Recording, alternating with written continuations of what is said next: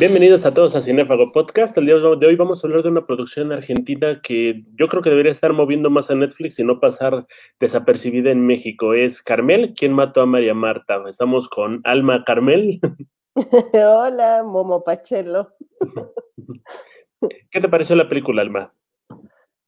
Bueno, es una miniserie de cuatro capítulos. Este, ahorita vamos a hablar del primer capítulo y realmente está tan bien hecha, eh, muy bien por los, los productores de Netflix, eh, que la verdad no pude parar y yo ya terminé de verla. Este, es una miniserie que habla sobre un, un caso de la vida real en Argentina, eh, de un asesinato de una mujer, este, y que bueno, pues con, el que hay muchas dudas, ¿no? Acerca de lo que ocurrió alrededor de él.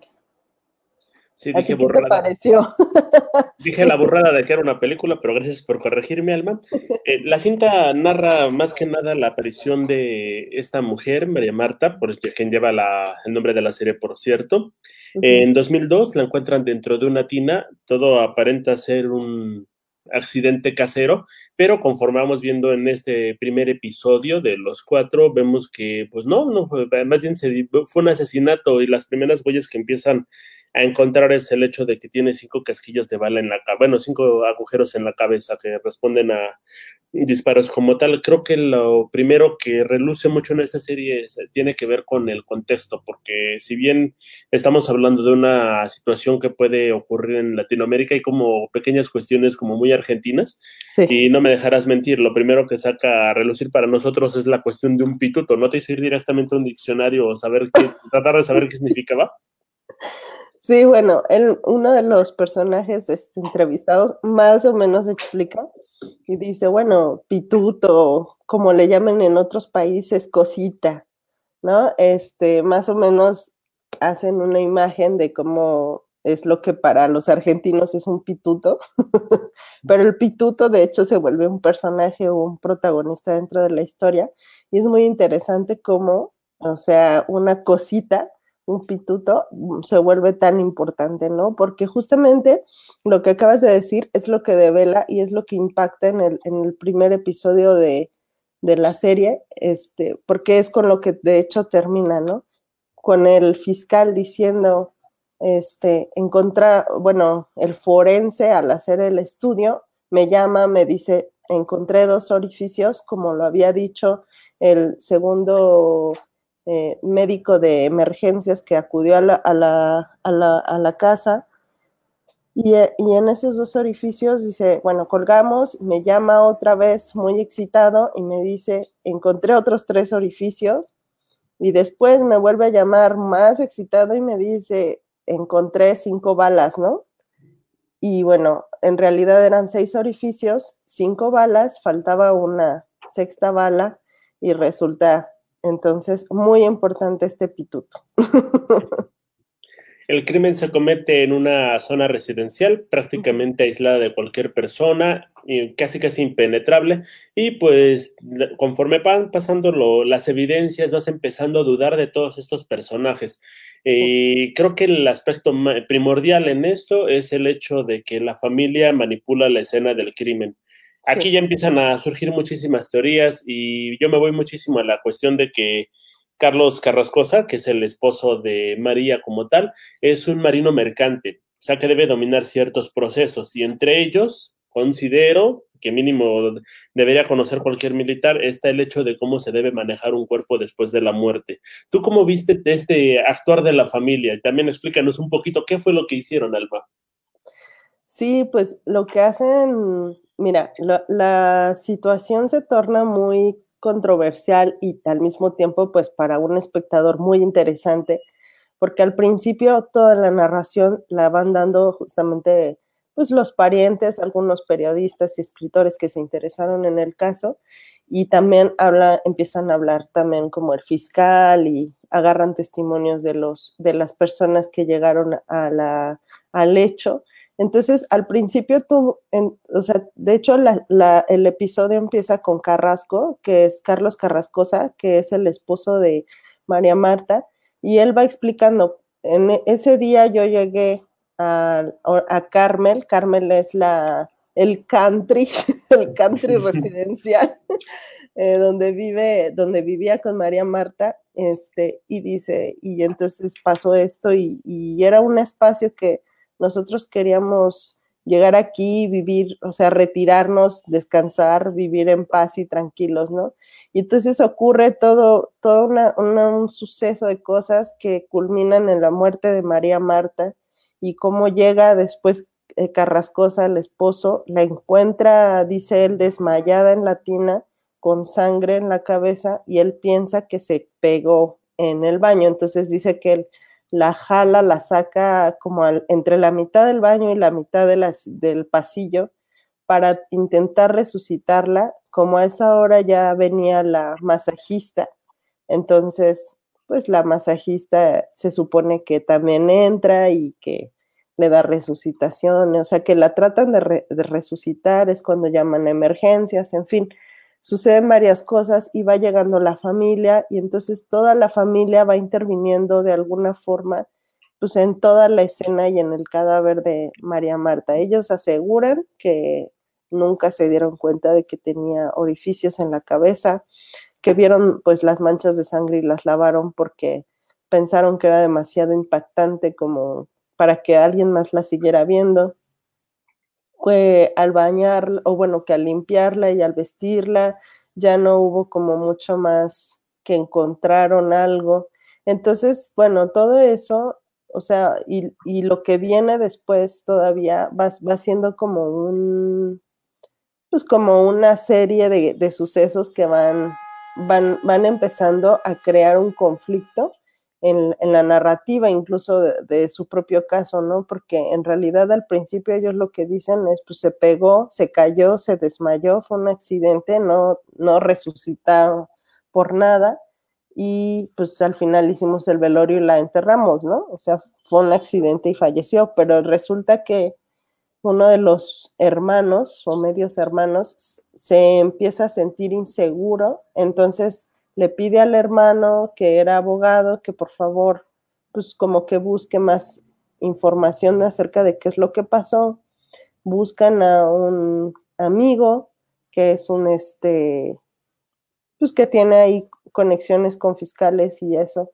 Y entonces hablan a un fiscal para que vaya a la escena y todo y diga, no, pues ahora sí que no pasó gran cosa, pero después el fiscal dice, oye, podemos hacer este, una autopsia del cadáver sí, y en la autopsia resulta que están estas balas, ¿no? Entonces, todo eso, o sea, al final como que, bueno, empieza a volverse como muy interesante porque dices, ¿cómo es que si ellos estuvieron involucrados porque movieron toda la escena del crimen, cómo es posible que entonces ellos mismos hayan buscado que se hablara del caso? Si me explico, es como muy irónico y entonces se vuelve a ver un, caso como totalmente extraño en el que pues faltan obviamente muchas pistas que fueron borradas, este, que no sabemos si fueron borradas a propósito o por los nervios o qué pasó realmente o si ellos fueron cómplices, en fin, se vuelve totalmente una cuestión muy, este,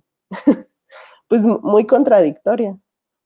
Pues sí, eh, vemos a este tipo de personas en dos sentidos, en el hecho de que o son muy tontos o este, tiene algo que ver con este crimen.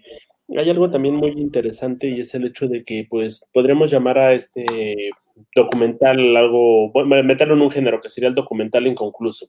Eh, pues es spoiler, pero pues también vas viendo la serie y si investigas un poquito te das cuenta de que, de que el caso todavía no ha terminado, ¿no? Hasta el momento todavía no sabemos quién mató a María Marta, ¿Y cómo te sentiste con eso? Porque precisamente le estábamos hablando cuando estabas en el episodio 2 y dijiste, yo estoy picada, ¿no? Ya quiero saber quién la mató.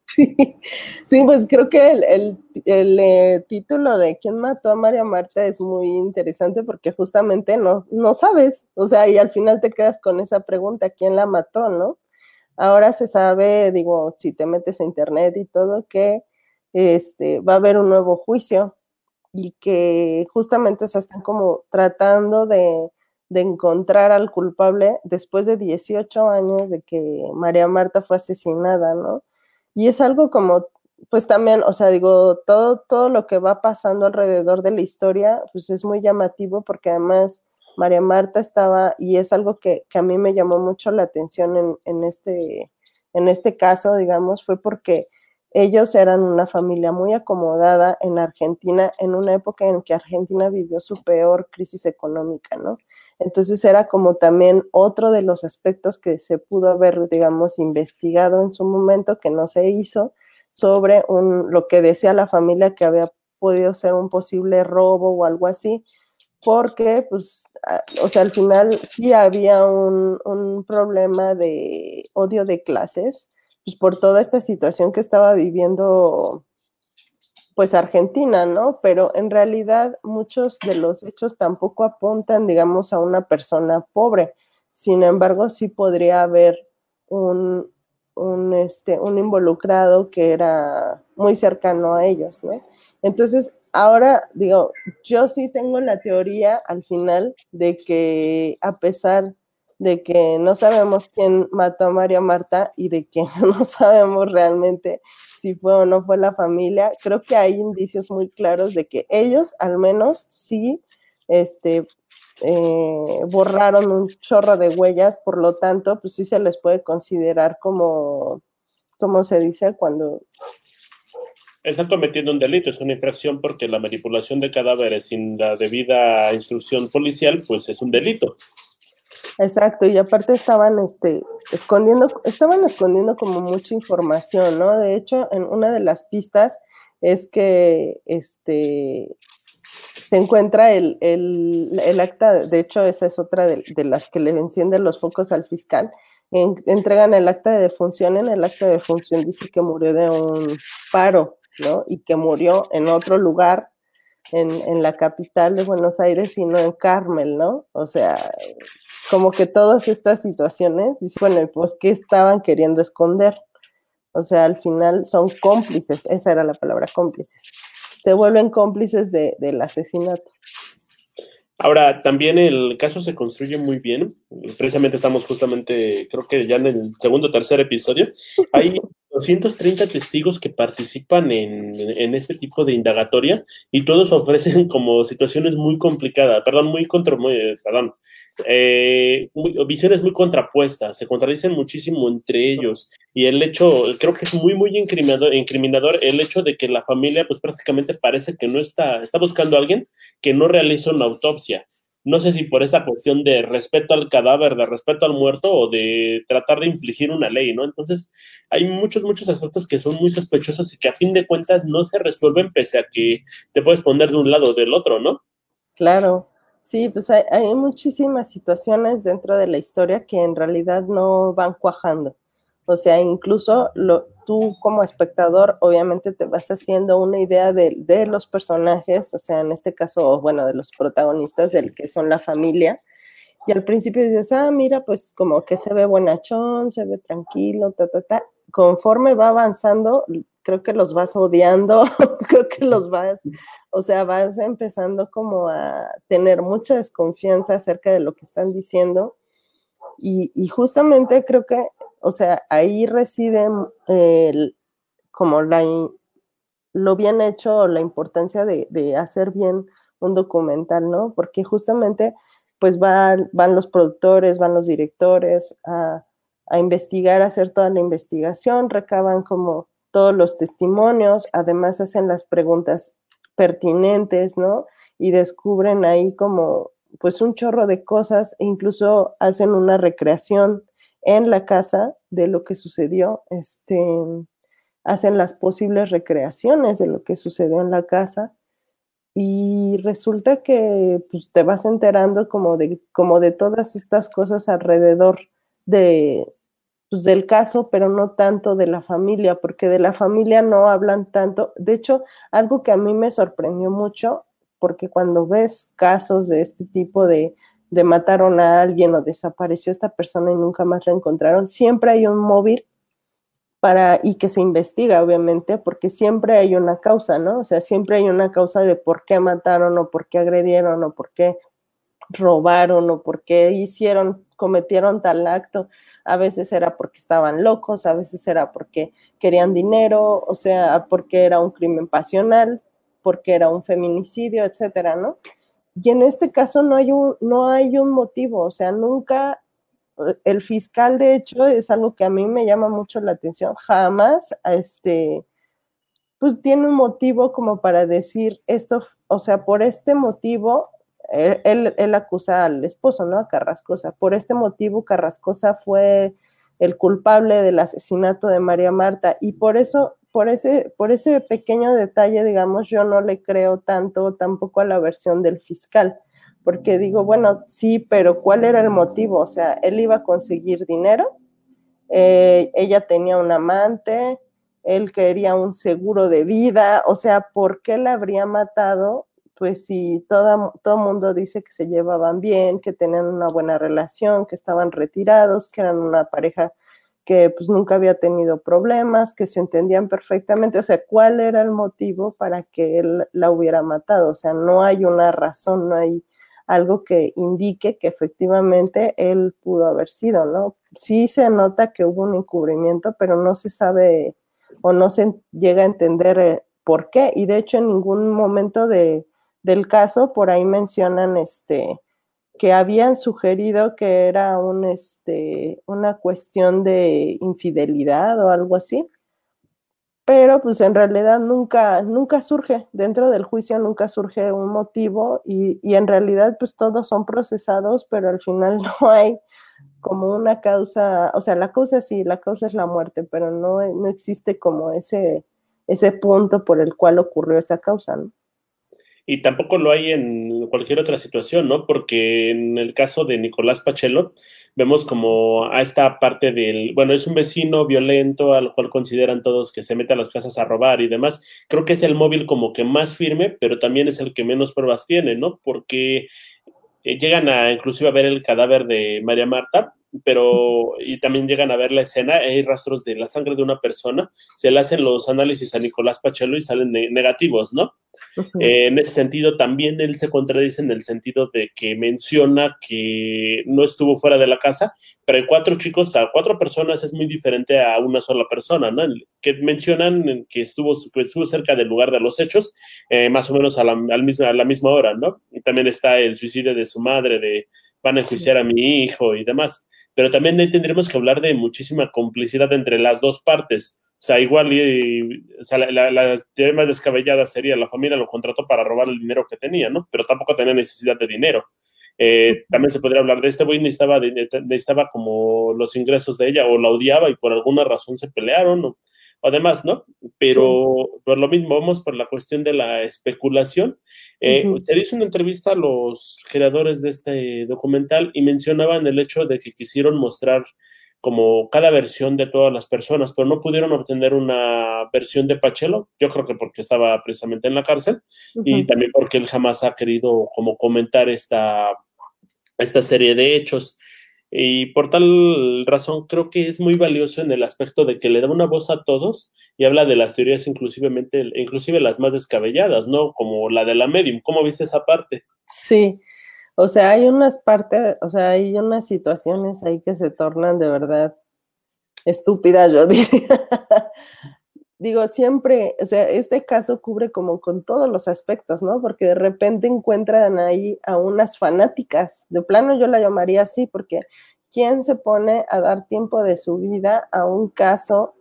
Digo, sí, le llama la atención y todo, pero hace un blog con un, con un reloj del momento en el que María Marta murió para saber cuánto ha, cuánto ha transcurrido desde que eso sucedió este, empiezan a subir eh, junto la secretaria de, que es este Horacio, Horacio Belsunce, y que es el hermano de María Marta, y este, la secretaria de él y otra, la fanática esta que, que descubre el caso y que ve en televisión una entrevista de Carrascosa dentro de la cárcel, dice, ah, no, este, este señor es inocente y entonces yo lo voy a ayudar con un blog.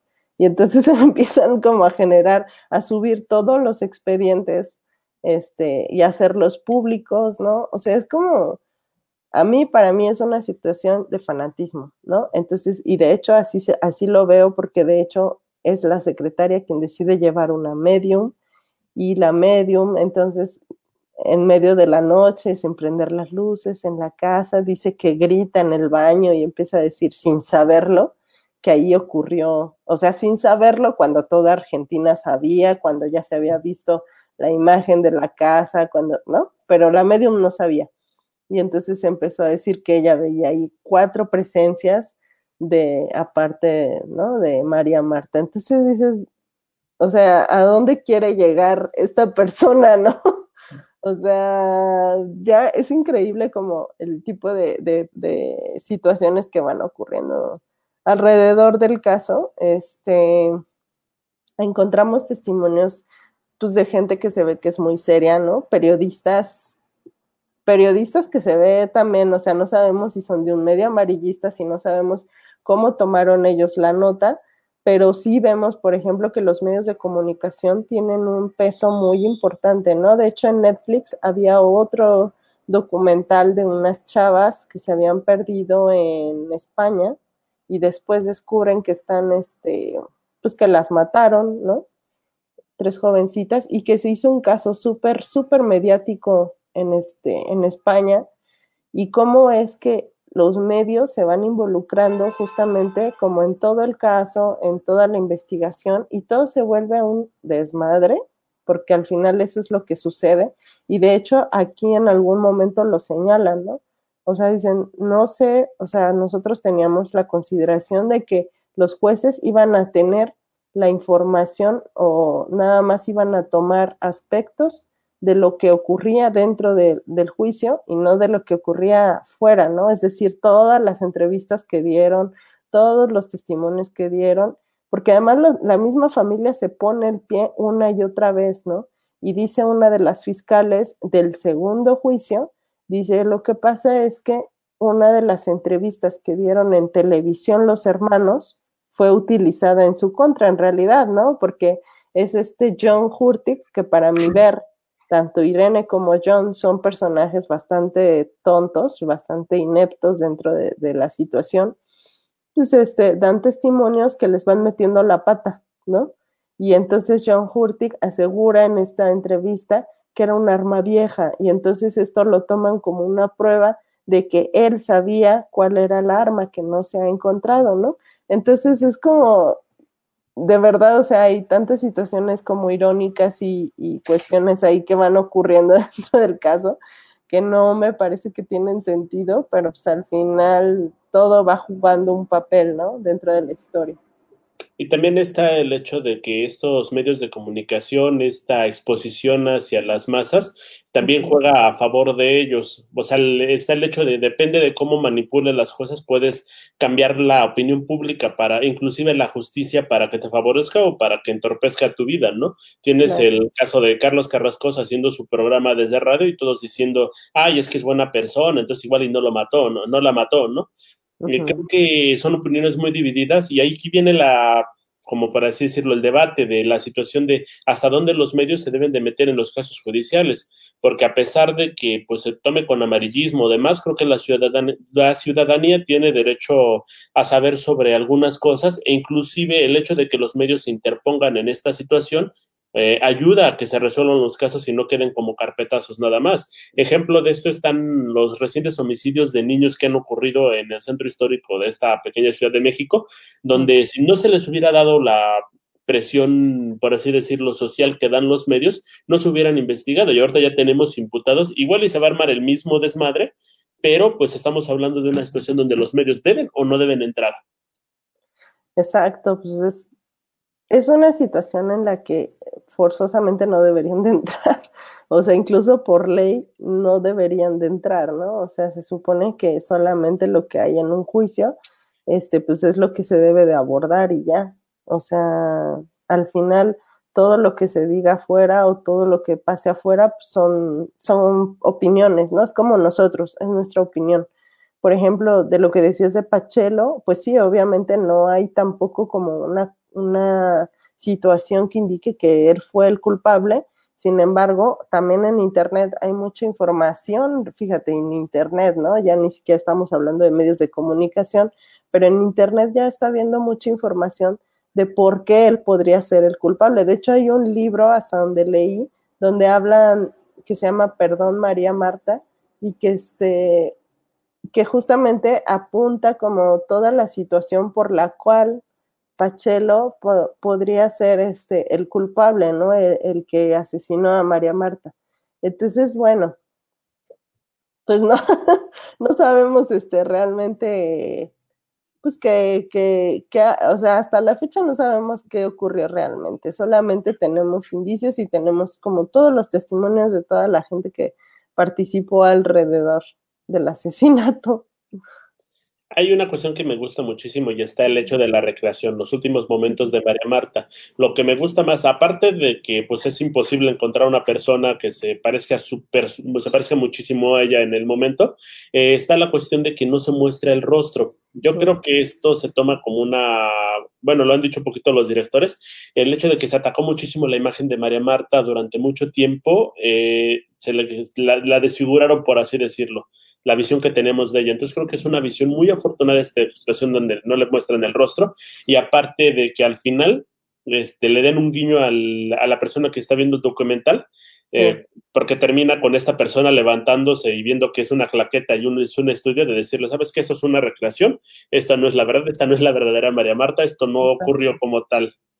Sí, eso fue un acierto totalmente de Netflix porque justamente, o sea, creo que es un gran final ese, porque es así de, güey, te estamos hablando de lo que sucedió y nosotros estamos recreando y, juntando piezas de lo que pasó, pero en realidad esta no es la realidad, o sea, nadie sabe la realidad, ¿no? La realidad o los hechos son los que a continuación siguen, que es un listado de Carrascosa estuvo en preso tanto tiempo, ahora busca un segundo juicio, ¿no? O sea, es como estas frases con las que terminan los documentales muchas veces o algunas películas de ficción también, donde te, señalan qué pasó después, ¿no? O en qué van. Y que justamente te dice, ahorita va a haber un, nuevo juicio, ¿no? 18 años después va a haber un tercer juicio donde ahora se busca imputar a, a Pachelo.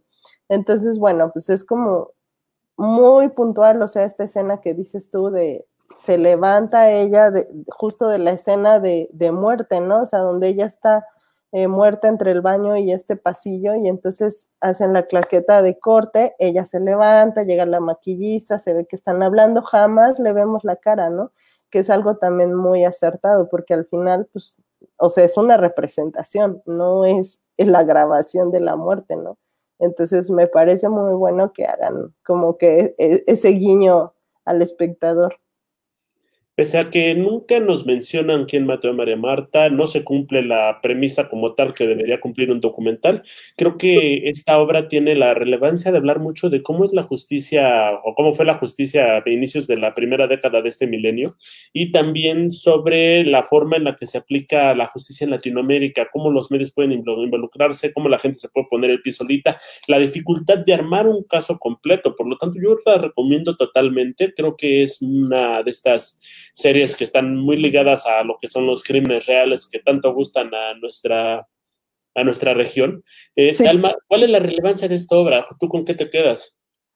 Sí, pues yo igual les recomiendo verla. Este, me parece que es una, es una miniserie, digo, son cuatro capítulos y aunque ya nosotros les spoileamos bastante información, la verdad es muy interesante como ver cómo se va desarrollando este caso y, de hecho hacerte tú tus propias conclusiones, ¿no? Yo tengo mi propia conclusión, yo tengo mi propia teoría de qué fue lo que pasó. Entonces, ¿Quién la mató, yo, ¿Quién la mató Alma? yo pienso que fue, que fue la, bueno, no sé, parte de la familia, pienso que fue Carrascosa con el hermano Horacio y Pachelo. O sea, creo que hubo una complicidad ahí y de pronto ya empezaron todos pues, a involucrarse porque obviamente tenían información y creo que fue por dinero, desgraciadamente.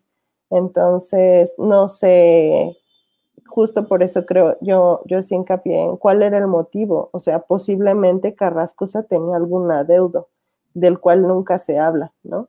nunca, nunca sabemos qué está pasando detrás de la familia, porque lo que sí sabemos es que en muchos casos las familias ricas tienden a guardar secretos, ¿no? Muchos secretos por cuestiones a veces de dinero, por, por cuestiones de poder, por cuestiones de, pues de, de, intereses personales, ¿no? Entonces, por ahí también el fiscal señalaba que Carrasco estaba coludido con el narco de cártel de Juárez. Yo cuando salió eso dije, ahora ya también México otra vez.